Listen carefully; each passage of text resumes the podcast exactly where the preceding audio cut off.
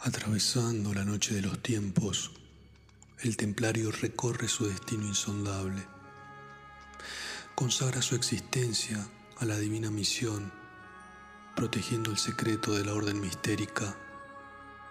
Esa es la llanura por donde cabalga su conciencia, aunque lo acusen de herejías bafométicas y la persecución se transforme en su compañera, rodeando las llamas todo su ser. Que la tierra se vaya haciendo camino ante tus pasos, que el viento sople siempre a tus espaldas, que el sol brille cálido sobre tu cara. Así es como el guerrero de Dios susurra su despedida.